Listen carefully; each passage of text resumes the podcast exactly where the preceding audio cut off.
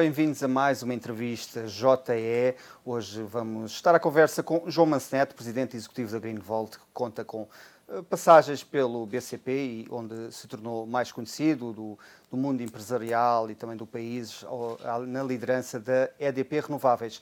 Hoje em dia assumiu a liderança da Greenvolt e este tem sido uh, cerca de dois anos muito intensos para João Manceneto e também para a Greenvolt, com uma entrada em bolsa e também com a entrada em diversos mercados. Uh, doutor, obrigado por ter aceito o nosso convite. Prazer. Obrigado. Uh, está precisamente aqui a decorrer um, um aumento de capital uh, uh, até, até 4 de julho. São cerca de 100 milhões de euros que, as, que a empresa espera aqui arrecadar. Já há aqui bons sinais, cerca de dois terços já, já estão aqui angariados. esperam atingir aqui os 100 milhões de euros de, de, deste aumento e de subscritores? Sim, esperamos. Esperamos. Nós temos estado, estivemos durante mais de duas semanas em contato direto com investidores diariamente, uhum. tanto por via virtual como em várias cidades, desde Lisboa, Madrid, Londres, Paris, e hum, eu creio que os investidores hum, hum, acreditam na história, uh, creem que vale, é um projeto em que vale a pena investir, como tal, não sei que haja alguma. Seria, seria muito surpreendido uhum. se a operação não decorresse até ao final, uh, nos tempos em que, nos tempos em que, em que desenhamos. Uhum. Em termos de apetite, o que é que pode percepcionar? Eh, mais portugueses, mais lá fora? Algum mercado em especial? Veja, eu diria que genérico, o mercado português é importante, mas diria que a maior parte do mercado é internacional. Uhum. E sentimos, eh, inclusive, alguns investidores que na altura não entraram no IPO no início, porque assim me entenderam, tem alguma pena de não terem entrado. Vamos ver, eu não gosto de estar a anunciar, estar satisfeito antes de tempo, portanto. Uhum a moderação é sempre necessária, mas diria que estou otimista, estou, estou, convencido que sim, que, uhum. que a operação vai correr bem. Aqui com esta elevada procura, uh, uh, já pensaram, afinal não deveriam, deveriam, ter sido 150 milhões ou 200 milhões em vez de 100 milhões? Veja o seguinte, vamos lá ver, o, pedir um aumento de capital aos acionistas é pedir sempre um esforço, um sacrifício. E, e nós, portanto, quando pedimos 100 milhões, foi o valor que consideramos adequado face às necessidades que tínhamos, porque no fundo é preciso haver sempre um plano de negócios coerente, mas também solidez financeira. E o aumento de capital de 100 milhões é aquele que permitia executar este plano de negócios mantendo solidez financeira. Uhum. Portanto, estar a pedir mais é pedir um sacrifício que, que quer que justificasse. Uhum. Aqui com este dinheiro em mão, uh, qual é que vai ser aqui o vosso objetivo Uh, vão, vão ser novos mercados, uh, uh, novas aquisições? Já tem aqui uma ideia do que... Basicamente, veja o seguinte, eh, nós temos uma estratégia que definimos ano passado e que estamos a seguir eh, na íntegra, ou seja, uhum. temos três áreas de negócios, às vezes as pessoas pensam que vamos... Não, não, nós temos três áreas de negócios, uhum. uma é a biomassa, que é o setor nacional, recebe resíduos, a segunda que é o desenvolvimento de projetos eh, de maior dimensão, aquilo que nós chamamos utility scale, com ênfase especial na parte mais difícil, que é o desenvolvimento, e a terceira, que é a geração descentralizada. Nós vamos manter essas três áreas de negócios, portanto, não há alteração nenhuma da estratégia. O que uhum. há é um fine-tuning. E o fine-tuning tem a ver com o quê? Que acho que é importante. Uma é que ao longo destes 12 meses, não é? Conseguimos, eh, digamos, sobretudo na segunda parte, que é o tal utility scale, e também na terceira, é, de alguma forma ter ceder aquilo que pensávamos. O ano passado tínhamos um pipeline de 3,6 gigas, este ano temos 6,6, ou seja, mais capacidade de crescimento. Uhum. E no descentralizado, também interessante, quando passado dissemos que estávamos a pensar nisso, tínhamos uns alvos determinados, este ano temos uma estrutura empresarial bem uh, dimensionada, quer em Portugal, quer em Espanha. Ou seja, condições para ir mais. Mas mais do que isso. Os acontecimentos dramáticos a nível da, que estão a ocorrer na Europa, não é? Na, com a guerra, de alguma forma, se alguma coisa tiveram de positivo, é um pouco irónico dizê-lo, mas foi um, um, reconhecimento de duas coisas, ou melhor, de uma coisa, que a Europa tinha dois, dois objetivos, que era energia barata e energia que amiga do ambiente, ou seja, de combate às alterações climáticas, agora tem um terceiro, que é segurança de abastecimento, uhum. Eh, menor dependência externa. Ora, as de renováveis batem todos os critérios. Isso levou digamos, a, União, a Comissão Europeia, em geral toda a gente, mas em pensar a União Europeia, a dizer que isto é preciso mais renováveis. Mas eles disseram mais duas coisas, que é curioso. Disseram que onde é que está, onde é que está o, o, o estrangulamento, porque é que as renováveis não crescem mais? Porquê? Atrasos no licenciamento, ou seja, uhum. na área onde nós estamos. E, portanto, que os países têm que tomar medidas para facilitar isto. Outra coisa que a Comissão Europeia diz é que o descentralizado vai ser fundamental para, para o crescimento da, das renováveis. Ou seja, a outra área nossa. Ou seja, temos, nós crescemos mais, estamos a crescer mais do que esperado, ou melhor, temos com potencial de crescer mais do que esperado. Uhum. Do outro lado, o ambiente externo é no sentido favorável para nós. E outro aspecto muito importante é alguma alteração de comportamento dos agentes económicos. Por exemplo, como, por exemplo, uma coisa muito importante é que, ou melhor, duas coisas importantes. Uma é que, com os preços muito altos do mercado, há uma grande apetência crescente por, por contratos de longo prazo. Ou seja, permitindo-nos a nós, que vamos desenvolvimento de projetos, para ter um crescimento mais flexível, positivo também. Por outro lado, também, porque como os preços são altos, mais autoconsumo, mais vontade ao consumo, ou seja, favorável. E uma terceira alteração de comportamento, que é importante, é que o ano passado nós, como sabe, fazemos o desenvolvimento, obtemos as autorizações e depois vendemos cerca de 70, 30, 20 a 30% mantemos a carteira e o resto é para vender. Quando se vende, pode-se vender logo ou pode-se vender depois de construído. E o que nós sentimos este ano é que os prémios, digamos, o, o lucro, se quiser, que se obtém se vender construído uh, é maior, do, bastante maior, do que aquele que se vender só com as autorizações. Uhum. Portanto, pondo isto tudo junto, capacidade de crescimento adicional, fatores externos favoráveis a um desenvolvimento adicional e alterações de comportamento da parte dos agentes, colocou-nos perante um dilema. Ou, dizemos assim, muito bem, ótimo, isto está no nosso caminho, fazemos o nosso plano de negócios e até já era fácil, agora ainda é mais fácil, uma hipótese, uhum. que era o mais fácil, mas não, não necessariamente o mais, o mais inteligente, nem sobretudo o mais favorável aos investidores, então dizemos, temos a obrigação de rever o plano de negócios e foi isso que estamos a fazer, mantendo, mantendo a, portanto, a solidez financeira. E é isso que estamos a fazer. Diria que o aumento de capital e o, para que é que é o capital? É para isto. Para permitir um crescimento mais rápido, mantendo solidez financeira e, em particular, mantendo níveis de liquidez adequados. Portanto, sim, muito rapidamente, é isto que estamos a fazer. A Greenvolt já está presente em, em 13 mercados. Uh, tem aqui mais algum mercado debaixo do olho que vos interessa? Veja o seguinte: o grande objetivo é, é retirar valor dos mercados onde estamos. Isso claramente. Se pode aparecer mais um ou outro, pode, desde que se entendemos que podemos isto, sobretudo, separando as duas, sobretudo no centralizado, diria, pode haver mais um ou outro se nós acharmos que, que temos valor acrescentado uhum. no mesmo. E o valor acrescentado passa muito por encontrar sócios locais com o Development Agreement que nos permita de uma ótica de nicho. De outra maneira, o grande objetivo, digo, este tem valor. Uhum. Há mercados que estamos lá, mas estamos lá, para os Estados Unidos, que é um mercado em que eu acredito muitíssimo, mas estamos lá como uma opção barata. Temos uma equipa, uhum a funcionar e, portanto, agora temos é que pôr isto em valor. Portanto, eu diria, mais do que mais mercados, mais bandeiras, é isto, na parte do centralizado. Na parte do descentralizado, eu diria que temos que tirar valor de Portugal e Espanha, onde estamos, mas aí eu diria mais. Eu acho que estou a pensar realmente ir para outros mercados europeus também. Porque o mercado ainda está muito fragmentado. Veja, é como isso. Há muita gente que continua a pensar que isto é uma coisa engraçada. Isto, que é engraçada é, mas mas isto não tem nada a ver nem com graças, nem com, nem com filantropias. Tem negócio. A União Europeia disse neste programa de Repower que isso pode representar 25% do consumo descentralizado. Veja, 25% do consumo é uma enormidade. Uhum. Portanto, estando o mercado ainda muito fragmentado, estamos a ver outras oportunidades na Europa. Digo que são investimentos relativamente pequenos no meio disto tudo, nesta uhum. fase, mas eu diria que, que sim, que na parte do descentralizado teria a haver outras geografias. O leste mas, europeu, nesse sentido, é atraente? O leste e sul da Europa. Não uhum. necessariamente leste, mas uh, leste e sul da Europa. Uhum. Quer dizer, o leste europeu tem um problema que normalmente o sol não é, não é, não é, não é espetacular. Uhum. Mas uh, há, muito, há muito multinacional e, e digo, as poupanças são bastante fortes. Vamos procurar mercados onde os económicos justifiquem, está a ver? Uhum. Mercados em que sejam alimentados por subsídios um, um pouco artificiais, não é isso que nos interessa. Uhum. Porque o subsídio é uma coisa que vai e vem. E veja, o que hoje é interessante e sólido nas renováveis é que renováveis são baratas. São, portanto, não vivem de subsídios. Ao contrário do que tinha que acontecer há uns anos. Hoje não é.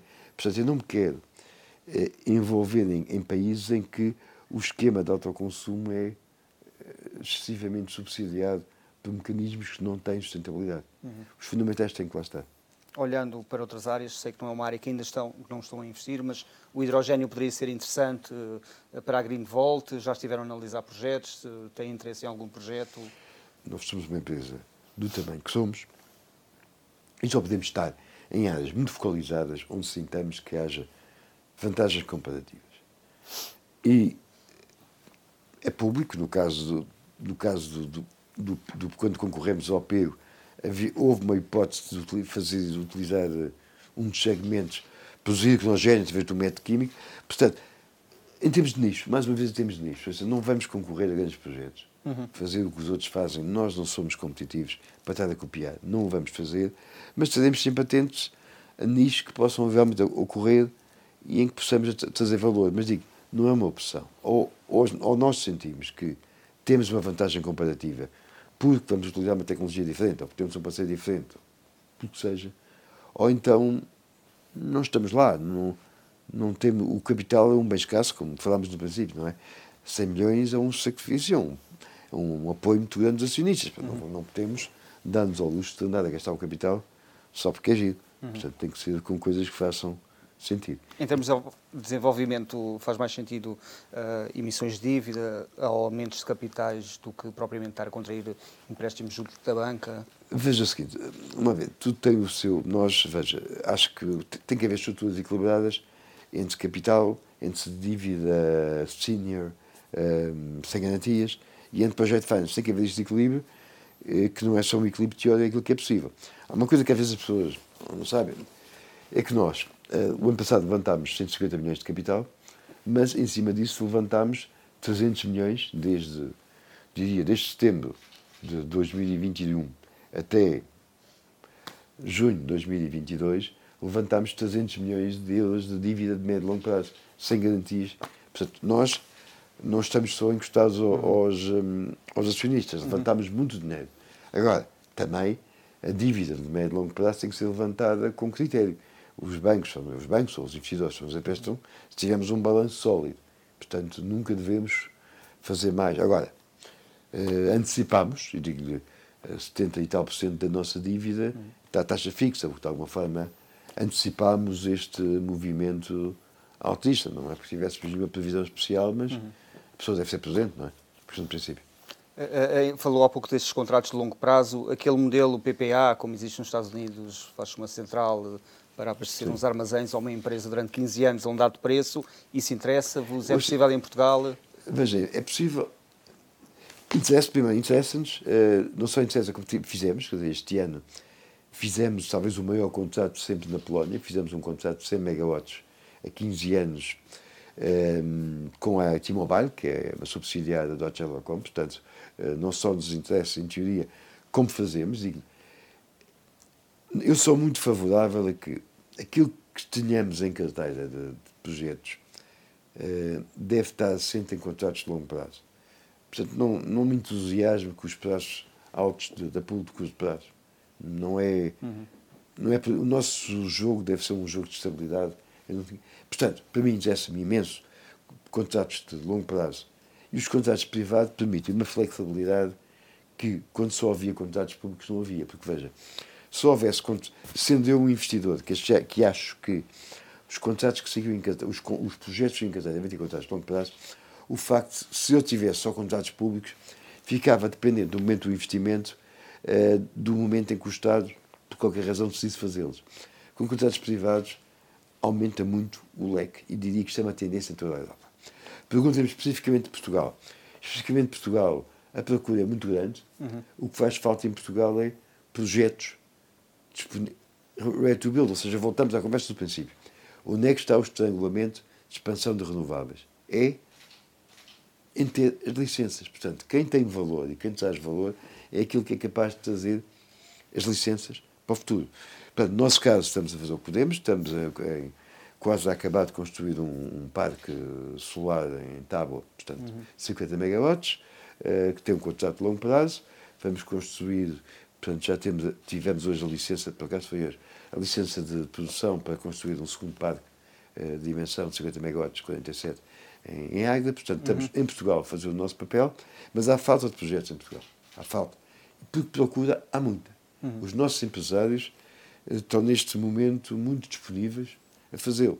E até e uma coisa que é engraçada e que até nos orgulha é que estamos a trabalhar com os nossos empresários não só em Portugal, mas também em países onde, onde eles estão. Uhum. Como sabem, temos, no Polónia, que é um dos nossos maiores mercados, uhum. há um, um núcleo empresarial português com dimensão uhum.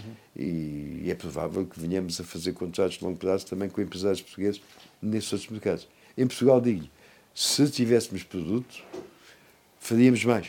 Uhum. E digo, e se calhar há maneiras até mais imaginativas. É, porque em Portugal, por isto ou por aquilo outro, a maior parte da produção renovável está contratada por uh, tarifas ou por aqueles mecanismos de extensão uhum, uhum. Uh, de, de, tarifa. De, grande parte da, da, da, da, produção em Portugal está contratada. Portanto, não há muitas maneiras. Agora, uma coisa que nós estamos a explorar e que tem capacidade, e é uma coisa que temos, temos em mão e estamos a ver, é eventualmente servir os clientes portugueses com, com parques em Espanha, onde, apesar de tudo, existe mais facilidade. Uhum. E o risco Portugal-Espanha é um risco muito pequeno, ver, do ponto de vista da diferença de preços. Uhum. É um risco muito pequeno. Diria, para lhe dizer, que é uma coisa que estamos a explorar ativamente e eu creio que, que há, há aqui potencial uhum. de fazer. Aqui na Polónia refere-se à rede de supermercados Biedronca da Jerónimo Por acaso não estava a referir-me a esse, porque, não, uhum. porque, porque, porque contrário do que as pessoas pensam, não é o único empresário grande em. Teria todo o gosto em fazer também com a Biedronca, mas, uhum. mas por acaso não estava a pensar nisso. Há outras empresas, há muito boas empresas, uhum. mesmo na industrial. Uhum. Já pode anunciar aqui alguma em específico? Enquanto não assinar, não, não. Muito bem. Não é delicado a minha parte. Muito bem, muito bem. Aqui fala do licenciamento e, e gostava de perguntar, já teve a oportunidade de transmitir estas preocupações que tem sobre o licenciamento e, a falta de, de rapidez uh, aqui ao, ao, Ministro do Ambiente e ao Secretário de Estado mas, Eu penso que o Governo tem feito bastante por isso, há sempre coisas que se podem fazer melhor, mas há aqui duas questões que nós devemos separar. Uma é burocracia. Isso deve ser eliminado a outra são conflitos inevitáveis que há entre critérios de, de digamos, de descarbonização mais renováveis e critérios de biodiversidade. Portanto, pá, nunca me vai ouvir a mim dizer que o que é preciso é liberalizar isto tudo e fazer encher isto tudo de renováveis de qualquer maneira. Pá, não vai ouvir dizer isso, porque é um disparate. Uhum. E às vezes hoje, e às vezes sinto um bocadinho que, às vezes em termos políticos, não, não nacionais, em termos globais, Sabe se está, por causa disto da Rússia, se está a entrar um bocadinho no, um bocado no sistema oposto, renováveis, porque isto depois vai correr mal. Porque há, há valores ambientais e mais. Ou seja, eu sou muito favorável a que. Não sou tão favorável a projetos gigantes, sou muito mais favorável a projetos de média dimensão em que haja o equilíbrio com valores ambientais, arqueológicos, históricos e um pouco isso. Portanto, eu diria, pá, tenho algumas sugestões que tenho, que tenho transmitido, o Governo tem vindo a fazer, por exemplo, tem o, o último despacho que fez no sentido de, em zonas não sensíveis, tornar o processo mais expedito. É positivo. Uhum. Uma coisa que, é, que acho que é importante não esquecer: Portugal, por exemplo, é um país que está na linha da frente naquilo que tem a ver com o descentralizado, designadamente nas comunidades de energia. Eu não sei se as pessoas têm bem a noção de comunidade de energia, às vezes quando as pessoas falam de comunidade de energia, pensam assim em, em solidariedade, em coisas muito interessantes, mas não é disso que estamos a falar. Não é que não, é que, não, é que não haja vetores de solidariedade nisto, não é isso que estou a dizer. Isto não é filantropia, isto é negócio. Negócio que é bom para todos, mas é negócio. E Portugal, e para lhe dizer, a segunda diretiva de renováveis está em vigor, Portugal foi o primeiro país a transpor. E, e, portanto, permite neste momento que, por exemplo, e não, agora não estou a falar em teoria, uhum. neste edifício onde estamos, neste edifício da, da Cofina, vai-se fazer a, primeira, ali das primeiras comunidades de energia aqui em Lisboa, que vai servir, vai-se fazer, digamos, um, vai utilizar o telhado, não só para o consumo do próprio edifício, mas também para consumo aqui à volta. Uhum. E o que tem piada do aqui à volta é que eh, vai -se, pode servir o cliente que se mora aqui naquele prédio, no quinto esquerdo, e do quinto direito não aderido, porque a única coisa que tem de físico é, hum, de facto, instalar o painel.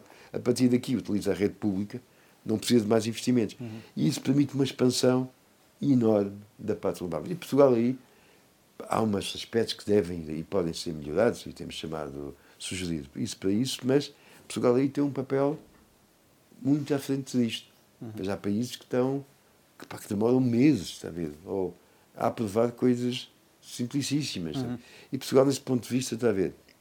É, como digo, há coisas que devem ser melhoradas, penso que têm vindo a ser passos dados. Sei lá, por exemplo, aqueles, aquele processo grande de, em, que, em que as empresas eh, financiavam parte da rede. Pá, se calhar aí pode, pode ser um bocadinho mais pedido, também tinham dado uhum. soluções.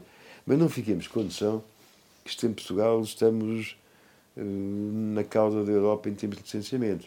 Pá, não é bem assim. Uhum. Agora, uhum. o que não podemos é, quer dizer, somos responsáveis ser manicaístas, dizer assim, pá, só vejo as coisas com os olhos. Não posso. Uhum. Tenho que ver com os olhos dos outros também. E, e há equilíbrios. Está a ver? Para destruir uma floresta, para plantar, para encher aquilo de painéis, pá, tem que se ver com atenção. Isto não é trivial. Ou fazer painéis solares, ou painéis de, de torres de vento em cima das terras, pá, isto não pode ser. Está a ver? Uhum. uhum. Portanto, isto tem que ser pensado. E quando isso é pensado e quando isso é discutido, chega-se a soluções, não há muito equilíbrio. Uhum. Aqui, olhando um pouco para a atualidade, esta semana está a ter lugar a Conferência dos Oceanos organizada pela ONU em Lisboa. O, próprio secretário-geral da ONU referiu as, as, inúmeras eh, oportunidades que as energias renováveis marítimas representam e uh, chegou mesmo a, a dizer que, que poderia, poderia haver aqui um crescimento de 40% face ao que existe atualmente em termos de, de eólica offshore. O governo também já, já anunciou que pretende lançar uh, no médio prazo um leilão para, para as renováveis offshore, isto eólicas neste caso, isto interessaria, um processo deste interessaria a Greenvolt? Uh... Como disse há bocado, a pessoa que, que, que não pode ser nunca acusada de ser reacionário contra as eólicas offshore aqui em Portugal sou eu. Como sabem, portanto, a justiça que ele me deu, mas com todo o orgulho, tive algum papel na, naquilo que existe hoje em, uhum. ao Lago de Viana. Portanto, eu acredito, e sempre acreditei muito, na eólica offshore. Quer dizer, quando, quando havia pessoas que diziam, ah, isto é caríssimo, era, mas quer dizer, isto tudo começa caro para ser barato. E se pensarmos no mundo a nível global, temos que entender como absolutamente necessário que o offshore, um, o vento offshore, papel determinante e que há muitos países eh, que não, em que o offshore clássico, que de, de enterrar, uh, digamos, a estaca no, no, fundo do mar, não dá, porque as águas são muito profundas. Portanto, uhum. eu não tenho dúvida nenhuma que o eólico offshore tem um papel muito grande. E que, simplesmente, qual é o papel da Green Vault? Não é a minha opinião pessoal. A minha opinião pessoal é claríssima. É favorável. O que eu posso dizer é com que ritmo. Porque, veja, a eólica offshore ainda hoje é bastante mais cara. A offshore flutuante, uhum. fixa não é assim. E ainda hoje é bastante mais cara. Portanto, se eu dizer, pá, se calhar não queria fazer não sei quantos gigas ao mesmo tempo. Pois. Se calhar seria gradual, porque não vale a pena estarmos aqui a, a incorrer em. Vai haver uma redução muito importante destes custos, está a ver? Muito importante. E é cara, mas vai haver uma redução muito importante nestes custos, que em grande parte vai ter a ver com novos materiais, vai ter a ver com standardização, vai ter a ver com muita coisa. Portanto, como cidadão, diria, se me perguntarem, sou a favor, sou, que devemos que devemos fazer mais, mais alguma coisa a, curto, a médio prazo? Diria que sim. Mas não punha, diria, não estaria demasiada pressa em encher isto, ocupar o, o potencial, porque sai-nos muito caro. Veja, um, exemplo negativo. Espanha encheu-se de solares quando os preços do solar estavam a 300 megawatts. Ora, Portugal não fez isso, não cometeu esse erro. Uhum. Está a ver? Portanto, é preciso ser-se capaz de pôr as coisas a andar e simultaneamente ter a noção de que onde é que está o potencial. Uhum. Obviamente, quando aquilo chegou, mais ou menos está já barato, já não arrasei um pato. Temos de ter em conta isso, portanto, eu diria prudência não nas metas, prudência no ritmo. Agora vou responder à pergunta. Qual é o papel da Greenwald nisto? Complicado. Porquê? Uhum. Muito, muito capital intensivo. Muito capital intensivo. É maio da concorrência, além das, das utilities, as majors, as oil and gas, têm sido entrado com muita força uh, diria, preços, leilões muito, muito competitivos. Por exemplo, uh, um leilão que me recordo recente, relativamente recente, uh, na Escócia, já com grande parte offshore flutuante, prémios brutais, brutais. Só para prémios brutais, não é por licença, para, para, para começar, a, uhum. para ter um lease. Porque pode ir tudo para o lixo, por qualquer razão não for aprovado. Portanto, digo sinceramente, o nosso papel aqui, vai ser, nosso revolto vai ser residual, residual, se algum. Porque veja, mais uma vez, vantagens comparativas, foco. Pá, não temos capital nem para uma coisa dessas.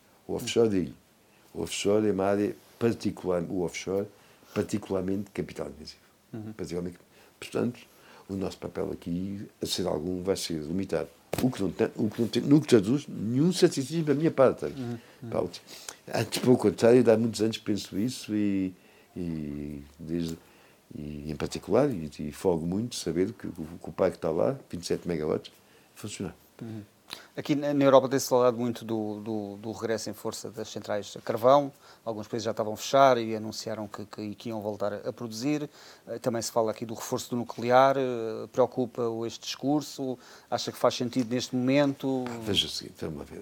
São duas questões completamente distintas, não é? é? Uma coisa é o nuclear. E o nuclear, há várias opiniões. É o nuclear, há muita gente que defende, gente, digamos, que está na transição energética considera que o nuclear tem um papel de continuidade. E digo-lhe, é uma opinião que se respeita. Só chama a atenção que o nuclear é caríssimo. Às vezes as pessoas pensam no nuclear antigo. Está bem, o antigo está a utilizar quando as regras de segurança eram outras. O novo nuclear é caríssimo. Uh, além de questões que possa haver, utilização dos resíduos, não sei o que, não sei mais. Descomissionamento e tudo mais. Agora, é legítimo, está a ver? É legítimo, é uma opinião legítima. Agora, fica, se fica com a noção nuclear é muito caro. Uhum. Estamos a falar de preços muito, muito, muito acima de 100 euros por megawatt Muito acima. Epá, o carvão é uma, é uma tecnologia condenada. Agora, se me assim, temos aqui um problema que temos, muito sério. Há países que, que não estão preparados para, para viver sem o gás russo. E têm ali centrais que vão permitir passar este inverno. E é disso que estamos a falar. Epá, é razoável. Mas estamos a falar deste inverno. Não estamos a falar em voltar para trás. Estamos a falar em resolver um problema agudo com os prazos. E veja, muitas vezes até pode ser que as centrais não tenham que trabalhar. Uhum. Ou não tenham que trabalhar muito. Porque às vezes, uma coisa, uma vez, as centrais de carvão são centrais de ponta, mas uma coisa podem ter que funcionar pá, uns dias. Pá, não é por causa disso que, que, que a temperatura há de subir, não sei porquê, e evita realmente sacrifícios brutais e paragem de a poluição. Portanto, se me perguntar se eu acho ilegítimo que neste inverno as centrais de carvão estejam disponíveis e que possam arrancar, se necessário, em países que tenham. Como é que alguém pode achar isto legítimo? Isto não sejamos fundamentalistas. Uhum. Se me pergunta, o, o, vai voltar o carvão? Isso parecer-me um absurdo. Um uhum. absurdo total. Uhum. Uhum. Diferente é, a minha opinião, se, quer, se quiser, o nuclear, como digo, tem uma opinião completamente diferente. É uma questão de quem quiser pagá-la tem que ver o que é que está a pagar, os custos. Eh, não vejo que Portugal eh, tenha quaisquer condições para isso, sempre achei hum. isso. Que, pá, uma, uma central nuclear em Portugal não vejo que tenha espaço, nunca, nunca, nunca vi que tivesse e não vejo que tenha. Não é? Ehm, um, um assunto muito mais, diria, polémico é o campo do gás. E aí é que podemos perguntar-nos, que é uma matéria interessante, é até que ponto o gás está condenado. E eu diria que, na minha opinião, não. Quer dizer, uhum. temos que distinguir uma coisa que é a dependência da Rússia outra coisa é o gás. Está? E são coisas completamente distintas. E eu não vejo nos próximos 5, 10 anos, muito sinceramente, que haja uma alternativa ao gás. Não. Porque as renováveis são o que são, enquanto as e vamos sempre precisar de uma potência firme térmica.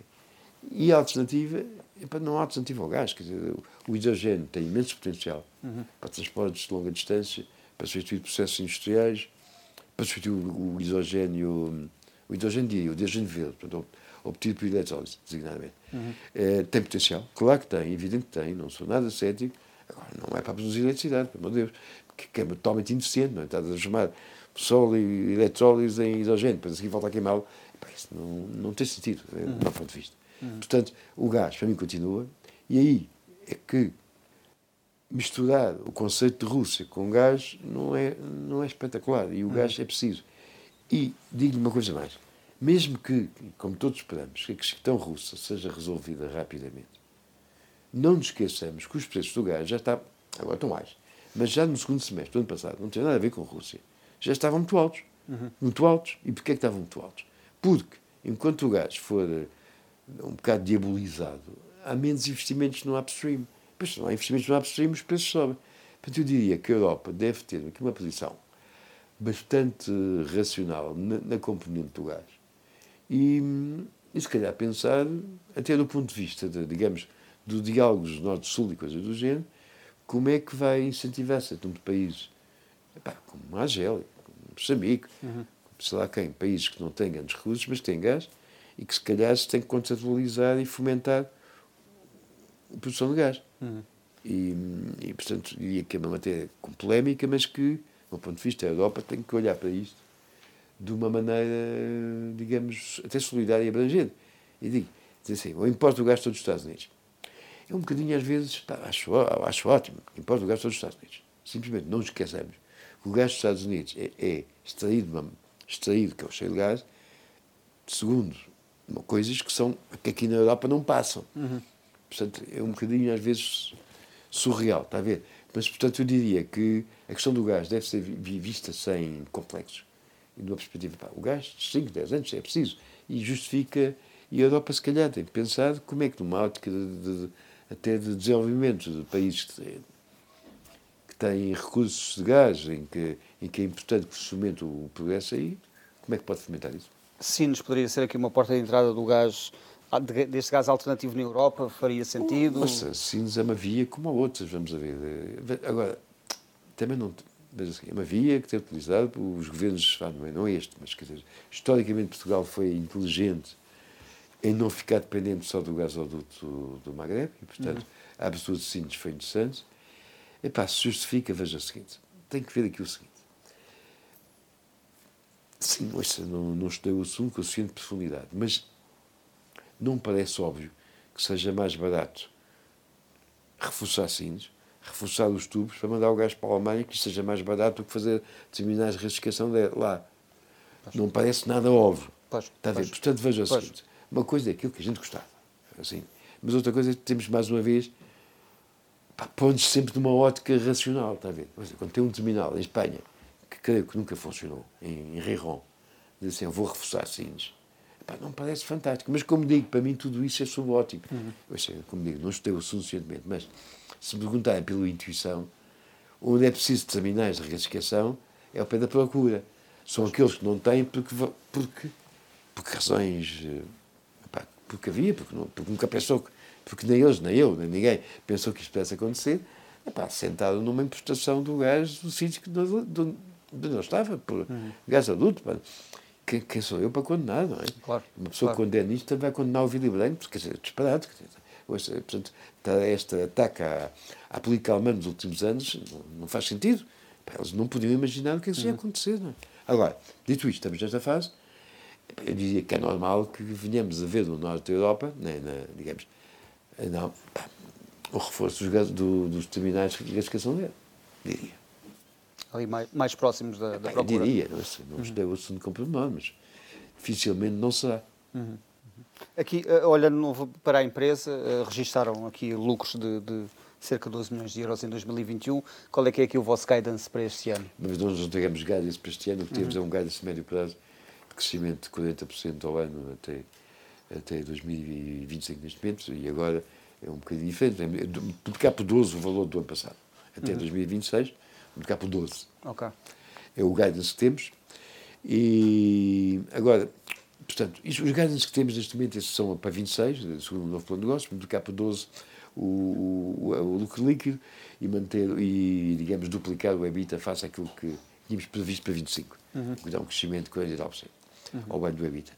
Uma coisa que para mim é importante, que eu gostaria talvez de partilhar, uh, para nós é importante. Nós temos três áreas de negócio. Neste momento, os resultados têm, até agora, tem vindo exclusivamente da biomassa. A minha perspectiva é que já em 2022, o segundo pilar, ou seja, o utility scale, uh, vento e sol, comece a gerar resultados materiais positivos. Uhum. E isso diria que para nós é, é muito importante. Como digo, não lhe quero dar um guidance para este ano, mas não quero, não damos, mas, uh, mas diria que a perspectiva é que este ano porque vejo, isto é sempre importante ter uma estratégia, mas também é importante dar resultados. E não é uhum. resultados a longo prazo. Uhum. Resultados sem capacidade a curto prazo. Uhum. É... Mantém a vossa intenção de, de, vir a pagar dividendos em 2025? Não, é antes, melhor, o que a gente disse é que não pagamos dividendos antes de 2025. Mas isto é uma empresa de, de crescimento, não é? Uhum. Portanto, até 2025 não tenciono, não tencionaria propor a pagamento de dividendos. Uhum, uhum. Aqui, uh, uh, em relação a Energias Unidas, já tem aqui alguma meta do que, do, do que pretendem atingir em, em, termos de clientes, por exemplo? As Energias Unidas, como digo, é, tem, tem a ver com as tais de energia. Eu digo acho que vai exceder as expectativas. Eu digo, neste momento, tenho já adjudicados 6 gigawatts, 6 megawatts de energia, uhum. 6 megawatts, é, são cerca de 15. Tenho neste momento adjudicadas 15 é, comunidades uhum. e, e, tenho, e tenho 100 megawatts de, de, projetos no mercado, de ofertas feitas. O potencial é enorme. As pessoas percebem isto em 5 segundos, porque veja, o conceito de comunidades de energia é muito interessante porque não só é uma forma de, digamos, a partir daqui, qual é o. Veja assim, porque é que há dificuldade de expandir renováveis? Porque, há, como disse há bocado, há um choque entre ambiente, entre biodiversidade e, e energias renováveis.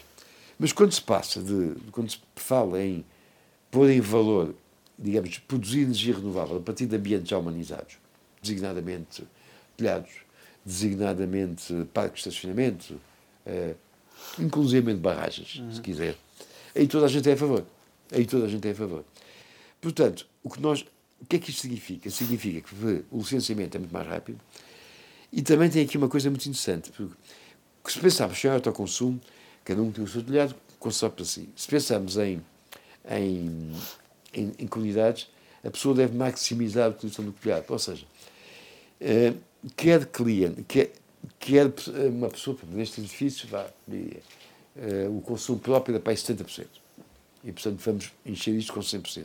Mas há sítios onde, onde a utilização para consumo próprio é para 20%. Pá, dou exemplos lá. Áreas logísticas, armazéns. De facto, tem imenso volume, mas pouco consumo. E o que se começa hoje a notar é que, é, que é uma coisa fácil, no fundo, pensar um, depois de ver é facílimo. Pensar um, um, quem tenha grandes telhados, tem ali uma fonte de rendimento uhum. sobre a qual nunca tinha pensado. Está a ver? É impressionante, isto é verdade. Aplica-se aqui. Áreas logísticas. As empresas imobiliárias, escritórios, o que é que, é que seja, começam a perceber que têm uma fonte de rendimento que nunca tinham imaginado. Ou seja, a, a, a dinâmica é muito grande. Como digo, neste momento tenho 6, giga, 6 megawatts adjudicados, pá, então começámos a trabalhar isto para aí mais.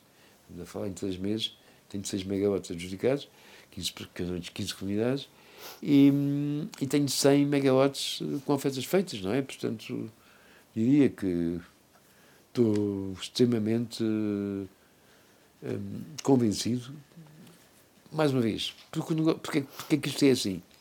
Porque o negócio é bom.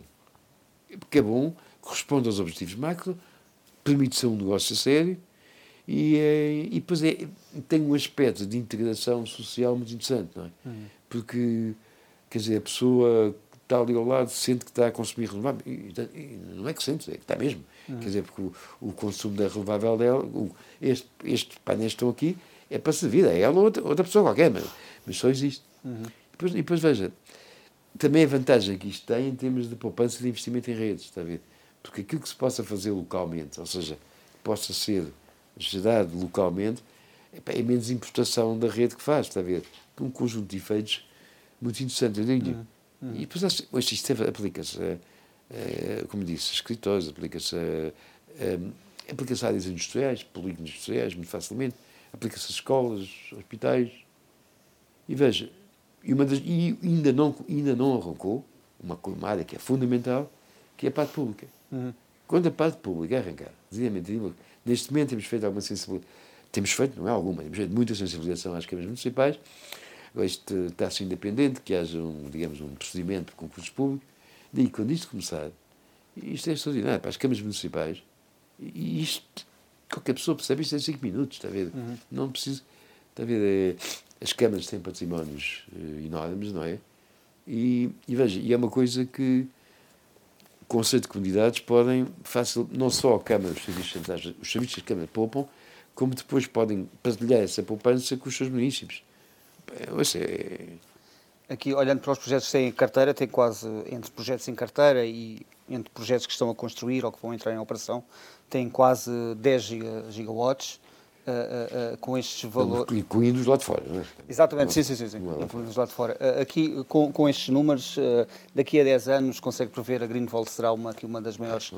produtoras de renováveis a nível nacional e até europeu? é esse o objetivo? Não, nós não somos, veja o seguinte, nós somos uma empresa que tem os seus, os seus objetivos, somos muito focados, está a ver? Veja assim, não tem nenhuma opção de ser grande. Hum. Portanto, nós dissemos antes, e, e mantemos, este ponto é, só 20 a 30% dos projetos é que mantemos em carteira. Queremos mais valor, vendendo. E, mantenho a mesma posição, portanto, nós não temos ambição de ser gigante. Temos ambição é, é de estar em áreas distintivas e saber criar valor.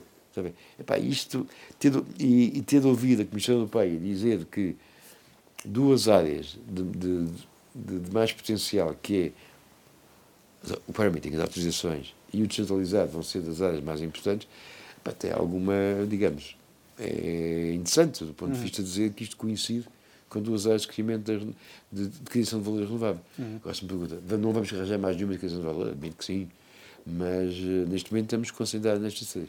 Uhum. E, e eu gostaria que ficasse claro. Às vezes as pessoas pensam, você não comprar isto, aquilo e aquilo.